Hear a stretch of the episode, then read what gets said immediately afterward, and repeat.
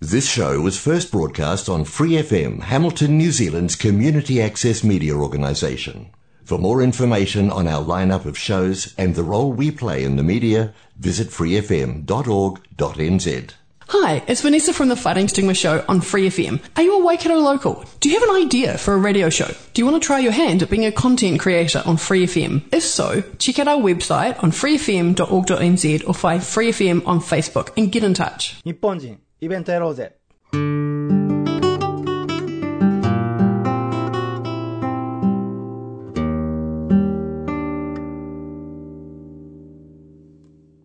はい、こんにちは、えー、ノムです。今日はですね、日本の鳥取県、鳥取市在住の絵描き、ミゲゾンこと、山口達也さんにインタビューお願いしました。日本人イベントやろうぜ、ようこそ。えー、っと、僕はたっちゃんと出会ったのはですね、えー、っと、僕が、えー、西表に来てすぐの時ですね、すぐ1年目、えー、っと、サトウキビの収穫で最初行ったんですけれども、うん。それからまあ、カヌーガイドとかして、何年か、八重山には僕は4年ぐらいいたのかな、いたんですけれども、その時の初年に出会った。あの時どんな仕事してましたっけ？あの時は、あの、サトウキビ、のんくんやってたでしょ？僕は、サトウキビを、あの、製糖工場に運搬するダンプカーの助手、玉掛けという仕事。あの時間って、僕たちサトウキビ倒して、ね、綺麗にこう、縛って、うん。終わって、もう、なんていうの、おわもう終わりの時間なんですよね。終わりの時間にこう来るから、そうそう。うん。ああ、もう一日終わりやっていう、こう、ほっとする、こう、ひとときなんですよね。ほっとするひとときに来て。その時に僕が現れて、うんうん。そう、だから僕はあの、あの頃って、あの、サトウキビを刈る人ってすごいかっこよくて、朝から、まあ、やす、あの頃って休みなかったでしょ？そうですよね。なかった。うんで、朝からもう、すごい激しい仕事をして、で、みんながはーっと終わった頃に僕が現れて、僕はただ運ぶだけの人だから、自分が楽してるような気分になっちゃってて、いつも。なんか申し訳ないな、みたいな。運ぶだけの人です、みたいな。サトウキビを運ぶ仕事っていうのは、あの人たちはこう、最後、僕たち、サトウキビを収穫する人間が終わる頃に取りに来るんだけれども、その前はどういう仕事をしてるんですか、所属してたところが運送会社で郵便局の委託とかで郵便物をあの港に受け取りに行ったりとかあとレンタカーもやってたからレンタカーの客引きとか昼間はそんそういうことやってましたで、その間にも絵はもちろん描き続けてたんですよね。絵はね、あの夜な夜な子供と嫁さんが寝静まってから描いてた。なるほど。思わぬところでそれちゃったんですけれど。も、まず、あの、ね、絵描きのミゲゾンことなんで、なぜミゲゾンという名前がついたのかとか、なぜこう、うん。何こう、絵にそんなにこう、情熱を燃やせるようになったのかみたいな話をね、聞きたいなと思うんですけれどもね。うん、ミゲゾンっていう名前はね、これはあの僕が18歳の時に、サッカー留学で、あの、ブラジルのサンパウロ州のガルサというところに行って、そこにガルサ FC っていうチームがあって、プロサッカーチーム。うんそこのジュニオールっていうその世代で分けられてて、何歳から何歳までがジュベニールとか、で何歳から何歳までがジュニオールとかって分かれてて、うん。で、その僕18歳の時はジュニオールっていうところにいて、で一生懸命サッカーの練習してるんだけど、ブラジル人からよくあの、あなたはミゲゾンですって言われて、それボセ、ボセミゲゾン、ボセミゲゾンって、うん。いや、俺サボってないけどって思ってたけど、なんか心地よくなってきちゃって、そのミゲゾンって呼ばれることが。うんうん。で、なんかミゲゾンって響きいいな、みたいな。ただ、あの、本当のあだ名は侍だった。なんか、もみあげが濃いっていう理由で侍って呼ばれてた。あの、サンパウロだったら多分、あの、なんで、日本、うんでかい日本人コミュニティがあるはずだから、うんなんか、そんなに、そんなに、アジア人は珍しくないなって感じだけれども、それでもこう、何忍者とか侍とかそういう言葉で呼ばれ呼ばれるんですか？そう、なんかね、でも、あの、結構珍しかったみたいよ。その、日本人のイメージ、忍者とか侍だとは思うんだけど、うんそうやってもう、名前として、おい、侍って言われることは、まあ、すごいありがたいことでもあるみたいだし、で、なんか、珍しいよって言われて、へえ。うんあのただまあ、もみあげ、もみあげが濃いっていう理由なんだけどね。サッカー留学ってことは何？もう小さい時からずっとサッカーをしてて、何、うん。プロになろうとかまで思ってたんですか？そう、サッカー大好きで、うん。うん、もう今はやめてしまってるんだけど、もちろん、もうずーっとサッカー小僧だったね。10 20代前半ぐらいまでは。うん。それで、あの、絵はいつ頃から、なんかもともと落書きは大好きで、はい。あの、うちの兄ちゃん曰く、すごいちっちゃい頃、外で遊ぼうぜって誘っても、僕だけは家の中で部屋にこもって絵を描いてたらしい。なんか、あー外でわーって遊ぶよりは、その頃は絵が好きだったのかな。本気で部屋にこもり始めたのは、二十歳の時にあの、大好きな一緒に住んでたばあちゃんが死んじゃって、ばあちゃん死んだ時に、あ、あ、人間って死ぬんだ、いなくなるんだっていう、なんかね、衝撃がすごくて、その喪失感というか。うん。で、なんかあ、いつか死ぬんだったら、生きてるこの今って夢みたいなもんだなっていう虚しさが抜けなくて、なんかもうずーっと何年も、その気持ちから解放されたいくて絵を描いてた気がする、なんかずーっと。その気持ちっていうのはまだ未だにこうずっとあって、それと向き合いながら、やっぱりこう日々生きたり、日々書いたりはしてますか？書いてる。もうなんかそれが主かも。あの、なんかね、うつ病みたいに思われちゃうかもしれないけど、やっぱりいつか死ぬっていう虚しさと隣り合わせで常に。だから、あの、いつも笑ってるね、明るいねって言われても自分の中では陰と陽があって、もう背中合わせにその常にそれを背負ってるというか、うん。あい、なんか、愛しいみんな、そして自分、いつか死ぬっていう。でその、その気持ちからなんか解放されたくて書いてるっていう、書いてる時だけ、やっぱり夢中になれるから、なんか一番そこが、なんか、ちゃんと呼吸できてる感じがするから。もしかしたらその書いてる時は、そういういろんなこう、なんていうんですか、こう、こうざわざわざわざわこう来るノイズみたいなものがふっと消えて無音になるというか、そこだけの世界に自分が入れるっていうことですかね。そうだと思う。絵を描くのが好きって言っても、本当落書きの延長だと思ってて、例えば、キャンバスを与えられて、絵の具を与えられても、なんかそれは、あうーん、楽しいんだけど、どっちかっていうと、あの、すごい薄っぺらい、あの、買い物の後のレシートとか、ピラピラって落ちてきたものに、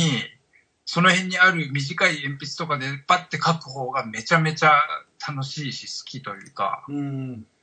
だから絵描きさんとかアーティストのとかって、アーティストだねとかって言われると、いや違うんだよなっていうのはある。ただ落書きが好きな人ぐらいがちょうどいいのかな。いろんな人と話とかしてて、完全にもう絵はビジネスだっていうビジネスにしようと決めてビジネスにしたっていう人とかにも出会ったことあるけど、うんもう自分の中にはそれが一切なくて、うん。うん、もうだから全く絵を売るというね、考えに行き着かなくて、あの、このまま、ただ絵を描くのが好きな人でいいのかって言われたことがあって、うん。でその時にちょっと考え始めたのね、その、ああ、絵を描いてそれが売れて生活できるぐらいのお金とか手にしたら、もっと自由にいろんなことできるのかなとか、売るとか考えたりしたけど、やっぱりね、そこで自分をマネージメントする能力とかって考えると、あ、めんどくさって思って、もうただ書くのが好きな人でいいやって思った。思って、今もそのまんまその感じ。もしこれ聞いてるリスナーの人で絵を売る人がいたら、ぜひ連絡を。ちょっと質問があるんですけれどもね。例えば、うんブラジルにいた時に描いてた絵とか、うんで、西表いる時に描いてる絵とか、まあ、鳥取に帰ってから描く絵。場所によってやっぱり人間はまあまあ左右される。場所というか、その場所にいる人たちとか、いろいろあると思うんですよね。その時、その時々です。こう、作風とかってどんどん変わっていきましたか？うん、常に変わっていきました。うん。うん。なんか、あのブラジル住んでた時は、日記をつけてて、その自分の成長を自分で感じたかったから、毎日その自分が思ったこととか、その日やったこととかを日記を書きながら絵日記になってたね。うん。で、やっぱその絵とかを周りの人に見られると、あの、お前サッカーやめて絵描いた方がいいよ、みたいな。絵面白いじゃん、とかって言われて、だからその頃は、本当あの、正直な感じ。あの、思いっきり、その日の自分を描いてる感じ。うん。で、あの、ブラジルから帰って、ばあちゃんが亡くなった頃は、あの、神様なんていないんだっていう気持ちがすごい強くて、うん、なんか俺から、あの、大好きな人を奪ったっていうのから、あの、例えば俺戦争の話とこととかに詳しくないんだけど、でも戦争でね、あの、シェルターでずっと、あの、怯えながら暮らしてた人とかって多分でも、神様なんていないんだって思ってたんじゃないかなとかって思ったら、うん。なんかどんどんそういう絵になっていって、あの、自分を描いてた絵が、今度はあの、ちょっとメッセージ込めたい気持ちになって、あの、ホールの、いちごがバーって並んでるホールのケーキの絵とか描いて、で、そのいちごが全部人になってて、で、誰が一番に食われるんだろうね、みたいな。なんかその、そういう絵を描き始めて、うん。うん。だからその頃の絵ってもう今思うとなんか、ねえ、本当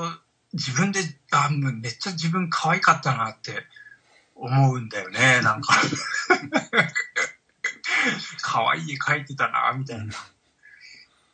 空、空に向かってすっごい一人の人間なんだけど、空に向かって自分がこうちぎれながらもでも自分を保ちたいから、分身みたいになってんだけどちぎれてる、じなんか人の絵とか、空に向かって、ただただ空に向かってみたいなね。うん。けど、なんか急にその、なんか意味のある絵とかってつまらなくなったのか、あの、どんどんそれを、そういう種はそこにあるんだけど、それがどんどんあの模様みたいになっていって、で、父親になった時ね、子供が生まれて、それがまたきっかけで、そっからまたどんどん変わっていったね。僕が確かね、西表離れるかな、離れる時かな、うんにうん、カバンをもらったんですよね。たっちゃんの絵が、デザインの絵の。うん。あれ見た時にこう、文字と絵が一体化してて、なんか、なんか絵の中にたまたま文字があるんだけれども、その文字はしっかりとした形を、意思のある文字で、で、文字を主体として見たら、文字の中に絵があるみたいな。うん。なんか案内を書いてて、西表の時は。うん。だから、なんか、形がどんどん重なってて、ある、あるか、ある見方で見ると、あ、こんな形があるねって言うんだけれども、あれよく見たら、あれ？その中に違う形があって、そっちが主体なんちゃうかみたいな。僕が見てたものが主体ではなくて、もう一個の方が主体やったんかなって、全く違う絵がその中から出てくるみたいな。うん。絵を描いてたけれども。うん。うん。あの、よく人がね、こう絵を買ってくれたりとか、なんか、まあ人からすごい大事なものをいただいて、あ、じゃあ僕ちょっと絵しかわ、絵ぐらいしか渡せませんけどって言って、絵を、まあ、人の手に渡すときに、よくその人たちに言ってたのが、あの、トイレに飾ってくださいと。なぜかというと、トイレって一番孤独になれる場所でしょ。だから、トイレで用を足すときって、一番孤独になれる場所で、一番なんかこう集中して絵を見てもらえると思うところがあって、うん、だからトイレに飾ってくださいって言ってて、ある人がね、あの、たっちゃんの絵って動くんだねって言ってくれた人がいて、それをなんとなく自分でも、あれ書きながら、あれ今動いた気がするとかっていうのがあって、うん。動くわけないんだけど、なんかやっぱりその今ノン君が言ったみたいに、ここに目を向けたらこういう風に見えるけど、あれ？ちょっと待って、今あれ？みたいなうん。瞬間があるというか、うん。だからそういう絵を描き続けたいけどね、今また変わっちゃって、うん本当ただただ、あのーなんていうか、海を描きたいわけじゃないんだけど、海の波が、形が変わり続けるみたいに、風とかで。うん。なんかそういう模様をひたすら、その模様が自分の手によって変わり続けるのを楽しんじゃって描いている。今、今は。あと、最近、あの、今までいろいろね、直接紙とかに書いてたんだろうけど、最近コンピューターを使ってもう書くようになって、うん。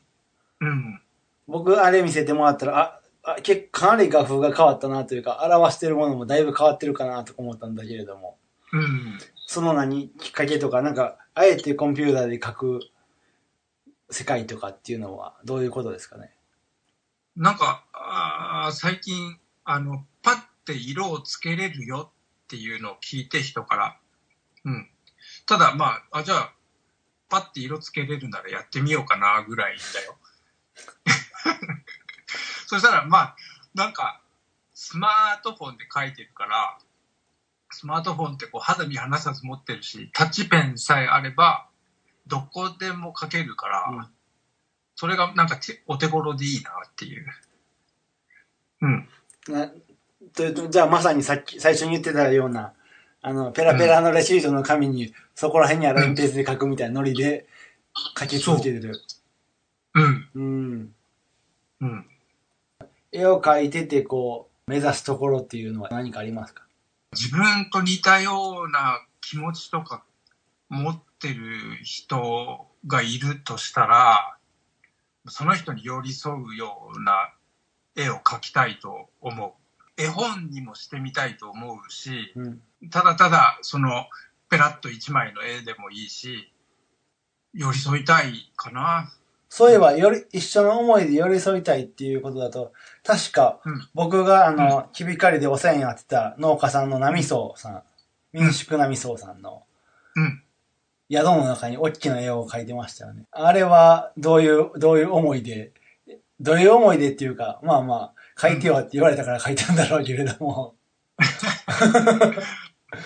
あの、ああのキャラクターの、こう、生まれの、生まれる、こう、言動というか、きっかけというか。うん。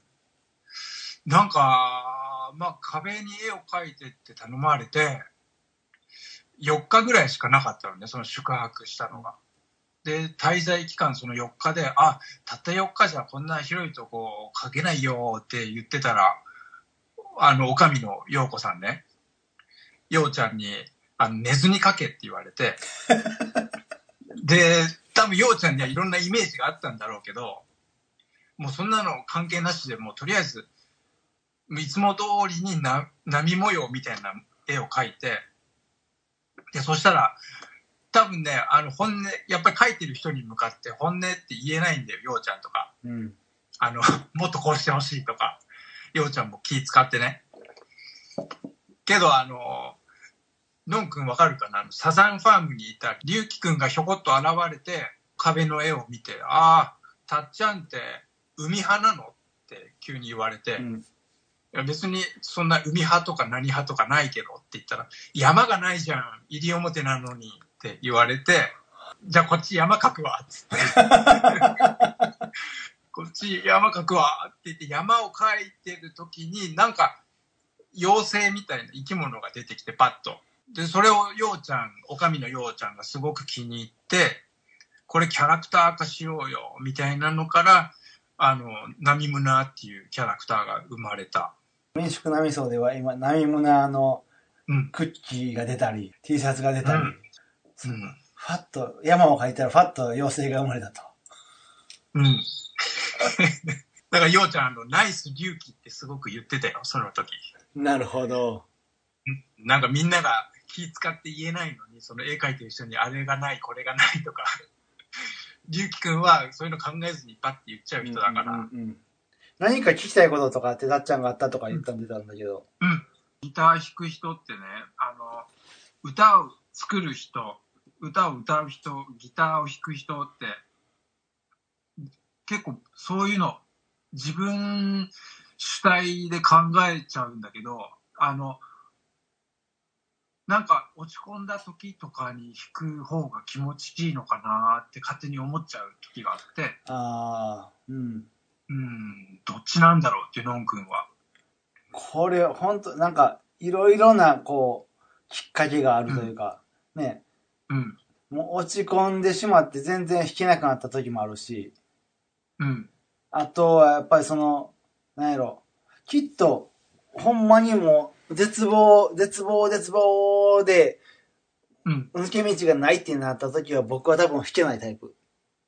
ああ。で、あのどうするじゃん。もう、どうなんだろう、もう、うん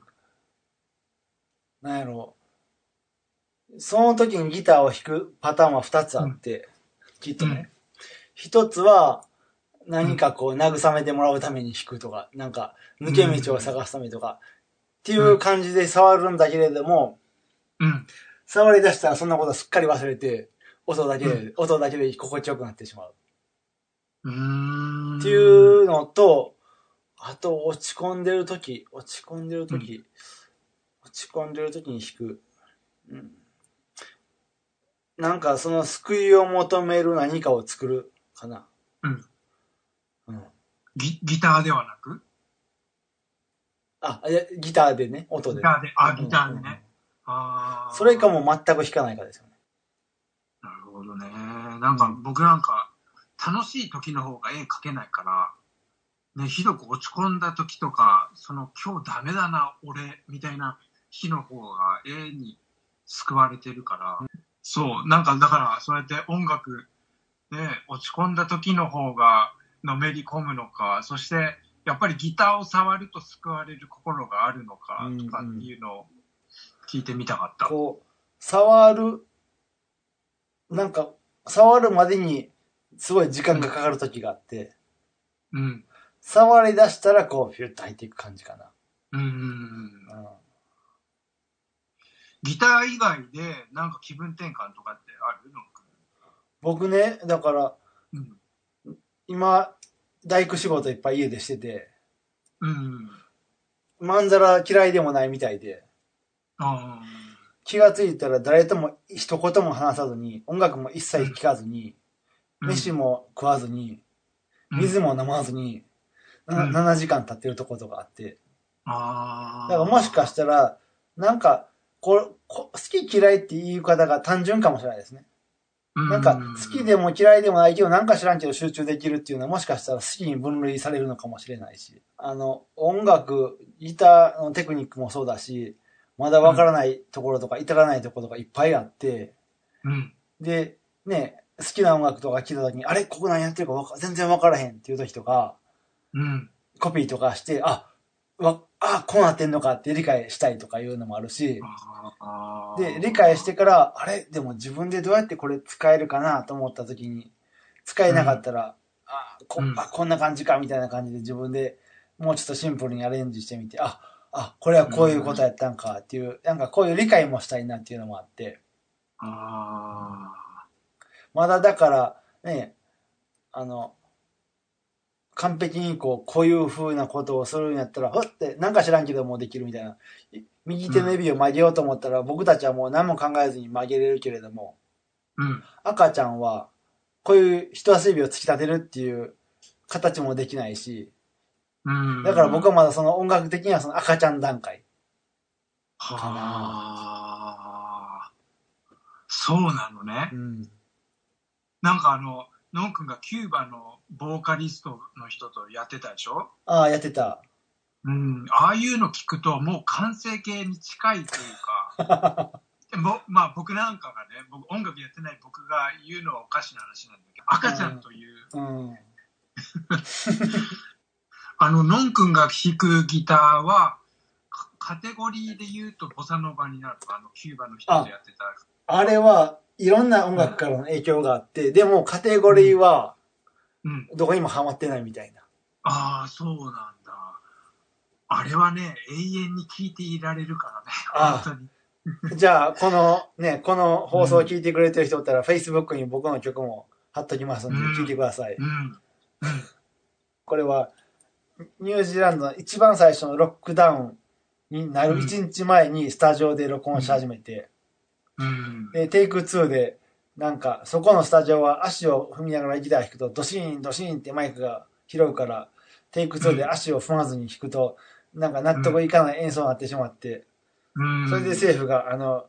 ロックダウンをするから、来、あ、あ、あた、明日から、あに、明日の12時0時00分からロックダウンをするんで、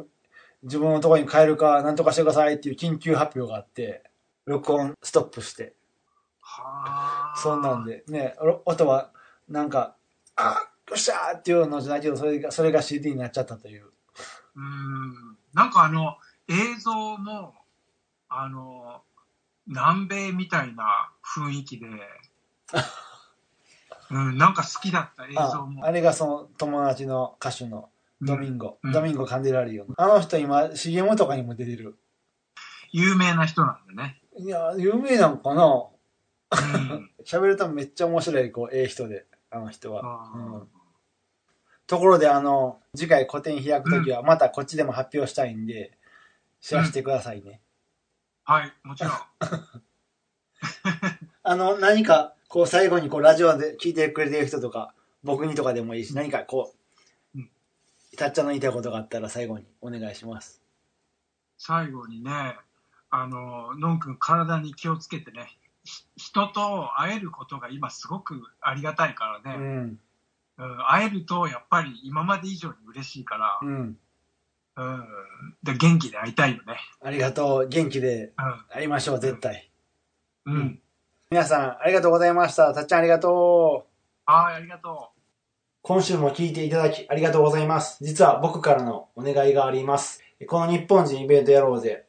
Facebook と Instagram にページがあります。えっ、と、ここで聞いていただいている媒体、Spotify でも、えー、フリー FM のページでも、